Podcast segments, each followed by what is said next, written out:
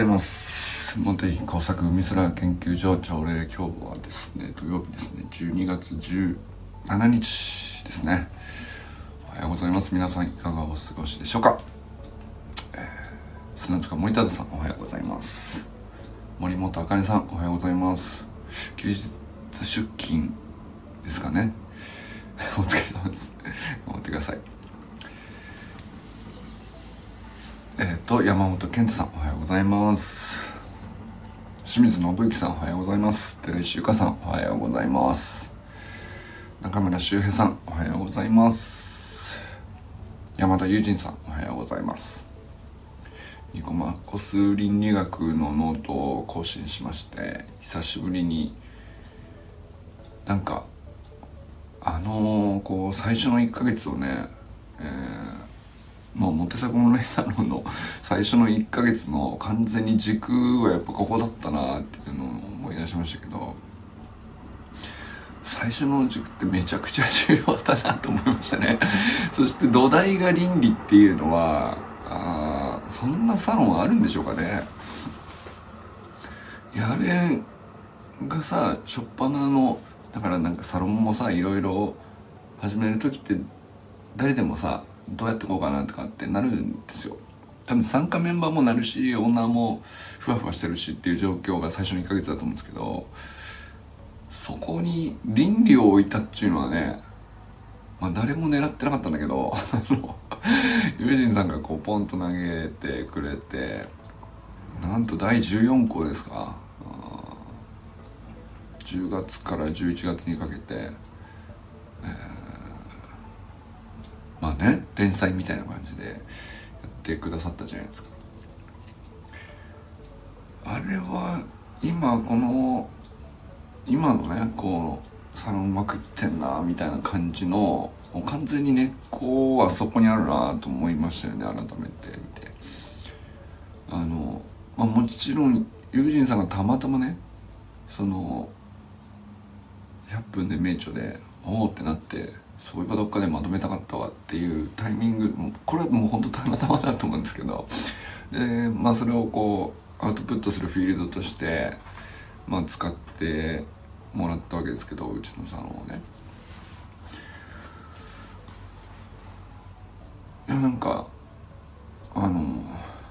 こんな幸運に恵まれるとはっていうことを今更また改めて思いましたね。でそれを 昨日ね奈くんおはようございます、えー、入会した奈くんがさ新規加入者がさ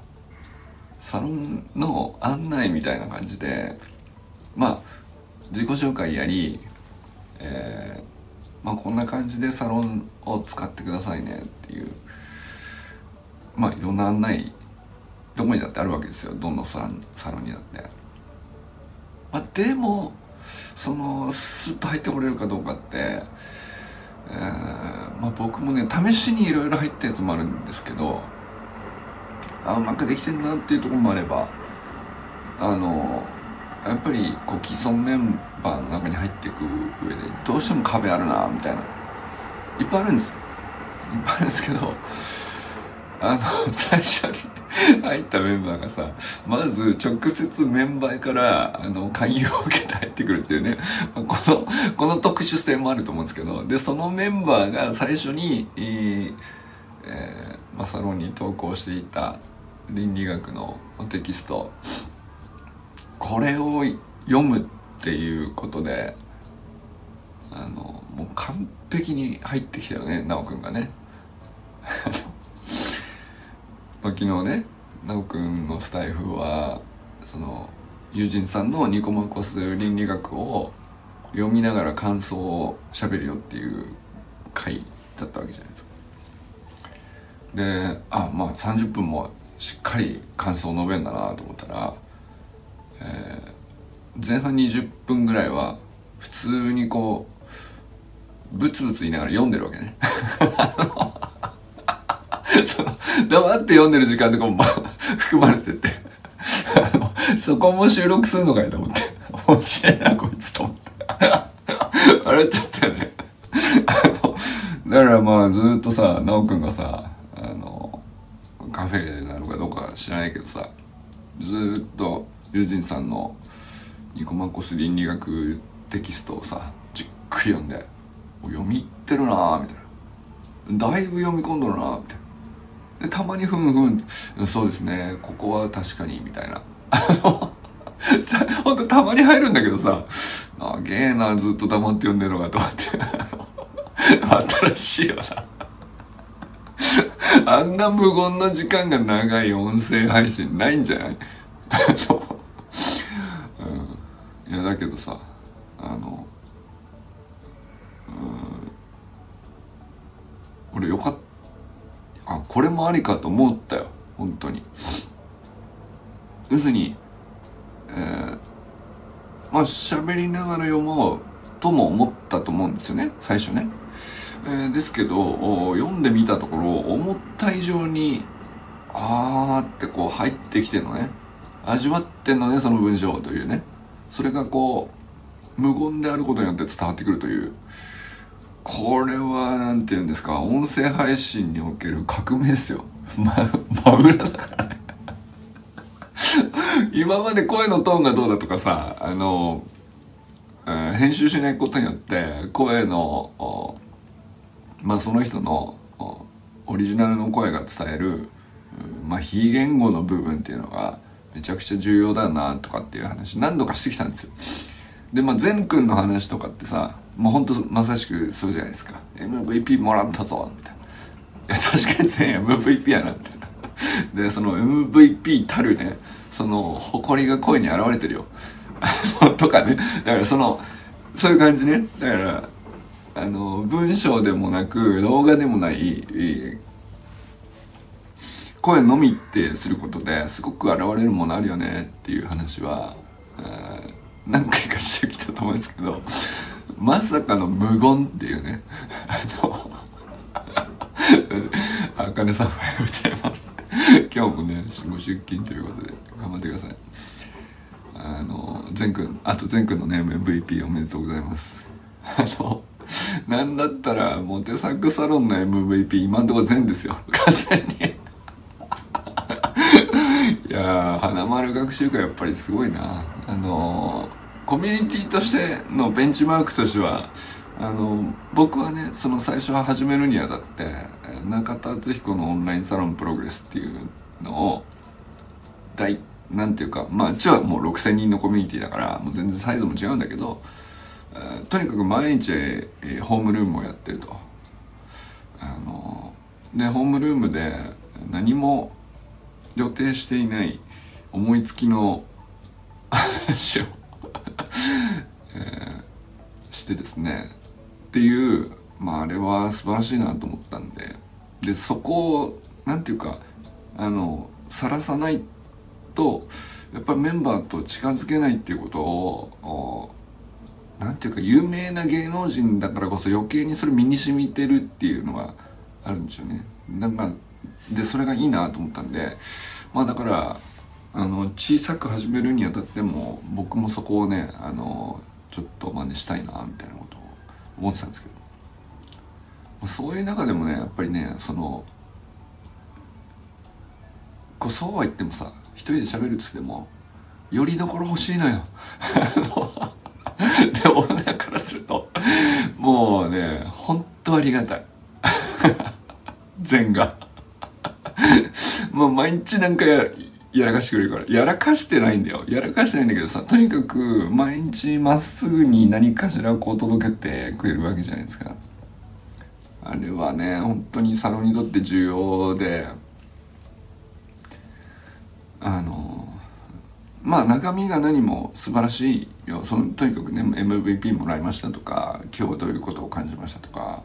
え喜怒哀楽も含めて素晴らしいんですけど、とにかく毎日何かしらこうレスポンスではないんだけど 僕にどう言われたかとかそんな全然関係なくやってるけどさ。だけどまあ、こっちが毎日何かしらこうやっていこうと、まあ、こうやって朝礼という形はずっと続けようっていうのはあの中田サロンをベンチマークしてですね。やろうと思った時にもう一人欲しかったのよ。だからもう一番欲しかったですね。あの毎日何か喋ってるやつ。あのめちゃくちゃいいっていう。あのまああとはあのアポロマン的にあのハードルを下げてくれるやつね。あの風呂で寝るとかね。いや俺もあるけど危ねえよなあれな。なんか冬は特になんかあれね怖いんだけどなっちゃうんだよな。あの遅くに帰ってきて風呂使ってたら気づいたら深夜みたいなありましたけど僕も。あれ怖いよね。ハッするもんね。あれどうしたら防げるんですかね。本当なんか本当万万が一があったら朝まで誰も気づけないわけじゃん。あれどうしたんだみたいな。でもね結構事故もあるもんね。とか。だからどうでもいいのかあのどうでもよくないのか昨日のは微妙でした。ちょっと気をつけてください。もっとどうでもいい話をするようにお願いします。まあね。まあでもあのアプロマン製造確認ということでね。いや深夜まで頑張ってた何の話だったっけ？そうそう奈くんがさ無言を音声配信で届けるというねあの画期的なあの手法を編み出しまして要するにまあ文章を読んでいますと。でたまにふんふん言ったりしてるみたいな。これありかみたいな。だけどさこれ面白いのがそのサロンメンバーはユージンさんの倫理学みんなこう読めるわけです。よあなるほど。その反応するってことはおそらくこの辺読んでんなみたいな。僕ちなんとなくイメージつくわけ。まあ具体的にどの文章とは分かんないけどどうやらこの辺でああそういう響き方するんだ。あここで引っかかるんだみたいな、うん、なるほどみたいな。でまあ最後にさあの本当30分のうちの最後の5分とか10分のところにあの感想を言ってましたけど新しいと思って。いやでもあのそうそうみんなさ中学とか高校で一回は倫理科目として触れますけどピンとこないっていうのは多分ねどうなんですか？全国でみんなそうなんじゃないかな。で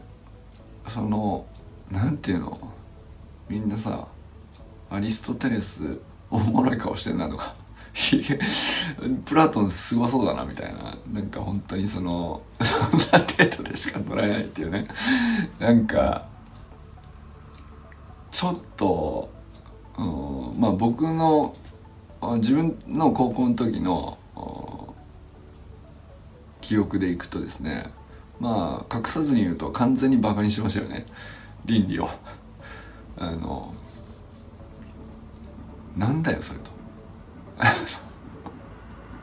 それでな何ができんだよというね。うんまあそんな僕すれてなかったと思うんですけどあの倫理の授業は全くその響かなかったですよね。うんまあまあその授業の何ていうか伝える内容にもよるかもしれないですけどまあなんかその単語だけ覚えるような感じになってしまうと、まあ、つまなくなっちゃったりとかそれはそうかもしれないですね。でも相当バカにしました。倫理を。そして倫理をバカにすることによってアリストテレスさんとかプラトンさんとかこれん？何なの？みたいなあの そこに出てくる登場人物までもこう含めて軽く見てしまうというね。えー。まあ、そういう状態に僕は確実になっていた記憶がはっきりとあります。あの、まあ、単純にあのハマれなかったとか面白くなかったんだったら記憶そのものがなくてもおかしくないんだけど割とはっきりと記憶してるんですよ。つまんなかったっていう。でだけど、まあ、逆にだからその振りが効いてるっていうのもあるかもしれないですけどえこんなちゃんとしたことやってたんだというね。そのユージさんのテキスト読んだらえめちゃくちゃ重要じゃねえかよ。このテキストを高校の時の俺にくれよというね思いましたよね。そのなんだろうな。あのなおくんの感想でも言ってましたけどまあ抽象的な概念っていうのがまあその低年齢にはちょっと難しいっていうのはあるかもしれないですけどだけど、まあ、ユージンさんのテキストの場合はユージンさん個人のうん、まあ、具体的な実体験がちゃんと織り交ざっているわけじゃないですか。だからこれすごくあの高度な抽象的な概念みたいな話を理解するときに抽象と具体をいい感じに行き来しないとあの全然入ってこないっていうさあのそれはねそりゃそうだよねというね。ところがこう改めてこう友人テキストの価値なんだなっていうのが修くんのこう感想を聞いてても分かりましたし、まあ、修くん自体も要するに まあ友人さんの具体、まあ、実体験ですよね。それを見つつ自分はそういえばそういう意味でいくと別な実体験があってその別な実体験がこの中小に対してこう対応してる話なんだなっていう、まあ、そういうふうにこう感想を落とし込んでいたのかなと思ったんですけどあの作業が作業だと思うんですよ。であれは何だったらこう脳みその筋トレみたいなもんであれはこうやって繰り返してそして継続しないとまあ強くならんよねそして強くしないということは、えー、なかなかのまあやっぱり弊害を生むよね。と思いましたね。要するになんか考えの軸みたいのが要するに目に見えないじゃん。その親と子の関係でどれぐらいの見守るって何なのとかさ。見守るお子様を見守ってください。みんな言われるんだよ親になったら。でで言われた時に何にも違和感を覚えないしあのいや俺は見守らないなんて思うやついないんですよ。その はいって思うんですよ素直に。本当に。なんだけどじゃああ見守っているつもりがこれが見守るになっているのかどうかを客観視するって超むずいわけよ。まあそれはさ健太さんの教育心理の領域かもしれないですけどその見守るの距離感を親とこの見守るの距離感をメタ認知しようとしたらどうしたらいいんですかっていう話になってですね。むずーってなって、えー、まあ様々な黒歴史をみんなね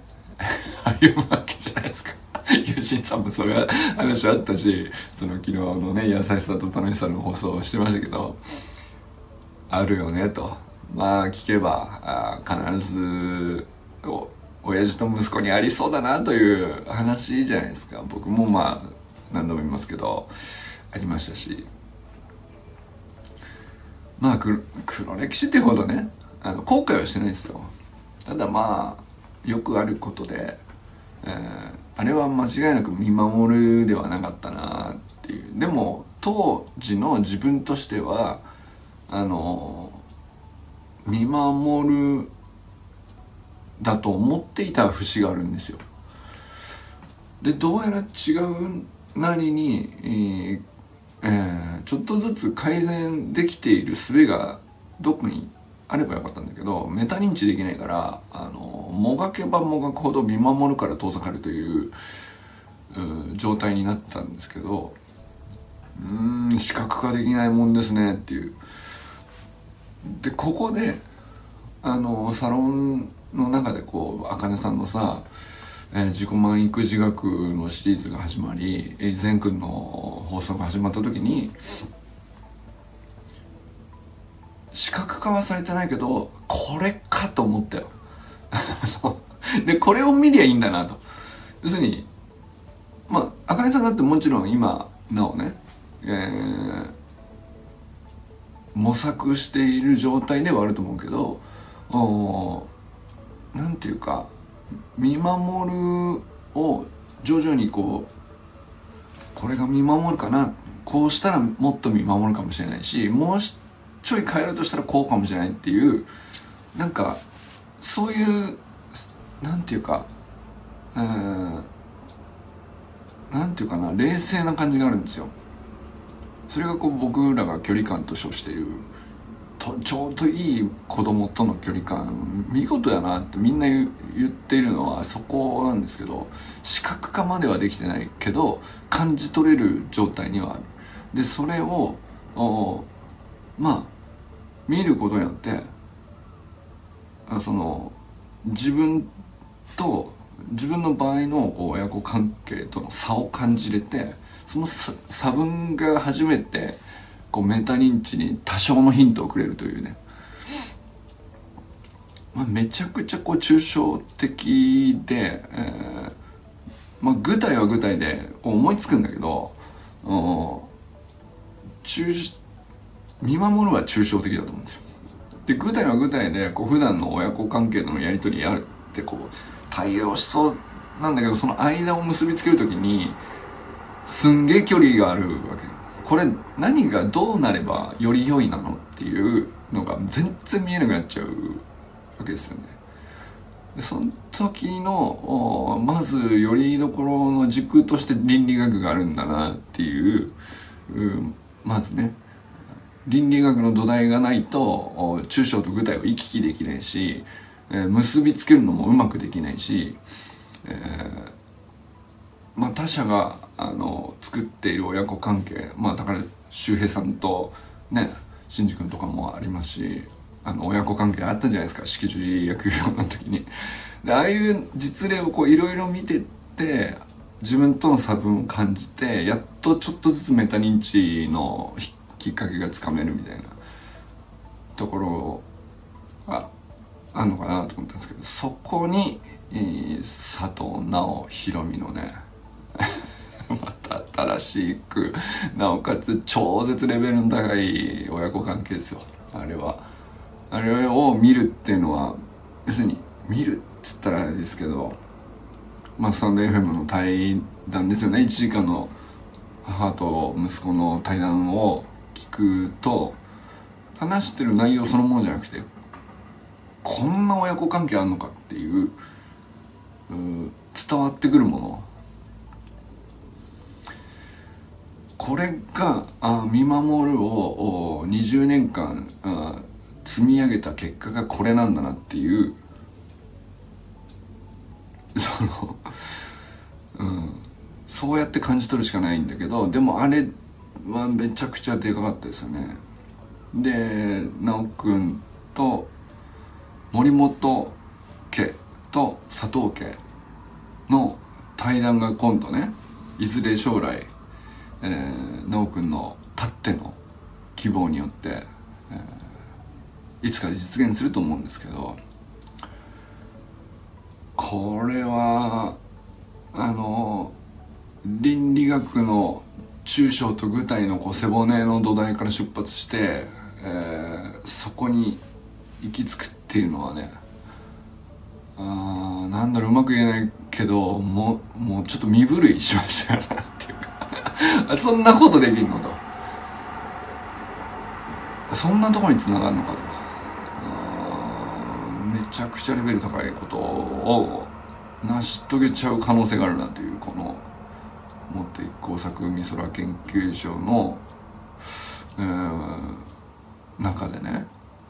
え、なんかこう狙ってもいない中でこう偶発的にいろんなね プロダクトができていくわけですけど。うん。いやなんかそれはものすごいものをもうあんまりねハードル変に上げてもやりにくくなっちゃうかもしれないけど、まあ、僕はすごく価値のある対談の提案というか絶対聞きたいな、これ言うとねあかねさんが緊張しちゃうかもしれないけど。でも単純にねやっぱりうん、あの自己満育自学をそのままひろみさんがどう読むかっていう話かなとも思いますけどね。うん、すごくうーんとなかなかないんじゃないですか。あの教育心理の分野でどうなんですか健太さん。こういう母と息子の距離感みたいな話を母同士でとか、えー、親子対談の座組で、えー、おのおのそれぞれの見守るについて、えー、自己満育自学をそれぞれお持ちででなんていうか落としどころ必要とせずにただあなんていうかオチもなく、うん、共有し合うだけでめちゃくちゃ価値があるなっていうことを確信できる、うん、コンテンツコンテンツっつったらあれですけどでも見たかったやつだよ俺は。少なくともね俺はね。あのそういうなんかベンチマークオンラインサロンだったらあのあの人が成功しててうまくいっててあの人ベンチマークしようみたいに目標とかあのあれかっこいいなとかって見えるんですよ。で目指せる真似でこの辺真似して取り入れようみたいな。まあやろうと思えばあの大したあ苦労もなくもうできる状態になってる。みんないろいろやってるから。であの苦労してることも知れるしえー、うまくいってるっていうことももめちゃくちゃ盛り上がってんじゃんっていうことも知れるしあレベルが高いってこういうことなんだなとかっていうのも見ようとは見れるんですけど親子の日常の見守るって可視化されないからベンチマークするにも相手がいないわけよ。なんていうかこうそ外で出会ってあの夫婦は仲がいいわねとかあの親子はあのうまくいってそうねみたいな。こうふわっと表面しか見えなくて日常の母としてはこういう立ち位置に立つようにしているとか。息子が息子で、えー、母をこれぐらいの距離で見ているとかあ、まあ、こういうところであの支えてもらってることをようやく気づき始めたとかさ。まあなんか結構生々しい話だから出てこないよね。でどうまとめていいかもフレームワークがないから枠組みっていうかさ、うん、あのどう喋ったらあの誰のためになるのかよくわからないということだと思うんですよね。だからまとまった形にならずに。だけど本当はみんなが必要としているはずでそのベンチマーク欲しいわと思ってんですよ。いやあんまり思ってすらいない、えー、気づかずに、えー、なんで俺と見守ってるつもりなのにこれ違うのか見守るじゃないのか近すぎるのかどうなってるんだっていうのを一人でもがいてるっていう。あの一人でっていうかあの父親は父親で、えー、なんかそのジタバタして母親は母親でこれでいいのかしらってなってるっていう。うんでその父のもがき方と母の、えー、試行錯誤のやり方も違ってたりとかすると夫婦間でもなんかズレが出てとかまああるよね。当然あるよ。そうするとさあの我に返れないというかさ観視どこでしたらいいのってなるんですよね、うん、それをねなんていうかあのベンチマークっていうほどね、はっきり視覚化はされないかもしれないですけど、うん、そういううんなんか取っかかりの一歩に僕はねその直君とひろみさんのスタイフの対談はまずそういうものとして僕は見たし、えー、あかねさんの自己満育児学の投稿とか、まあ、善くんの日々のスタイフの配信とかもそういうふうに僕は受け取っていてその2人がコラボだとっていう その それはそれはよだれがさん出てくるよっていう。だからやべえってなって。るや楽しみですね、うん、いやそれをね、えー、清水寺石砂塚があの、えー、四方八方からあのいろんな捉え方をしてくれると思うんですよ。もう完璧ですね。完璧な布陣うん。穴がない。どこどこに穴があるんでしょうね。いや穴だらけがなんかもしれないけど。あのいや完璧な布陣だな。整ったなと思いましたよね。はい。ということで今日はもう何を話したかよくわからないです。ずっと抽象的な話してたけどおまあ吉井さんのニコマコス倫理学のおかげで僕らはあの抽象的なふわっとした話でもお互いなんか受け取れる共通言語を持ったというか感性なのかもしれないですけど、まあ、そういう9人だなっていう安心感はあるからこうふわっとした話も多分、うん、伝わらないんじゃないかという不安で普通ね抽象的な話ってしにくいんですけど、まあ、だいぶ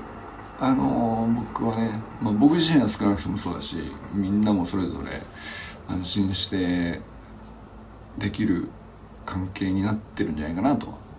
思います。はい、ということで皆さん今日は どうなったと笑いますでしょうか？朝から笑いました僕も。あの直くんの無言投稿無言音声っていうね新しい境地にね笑いましたね。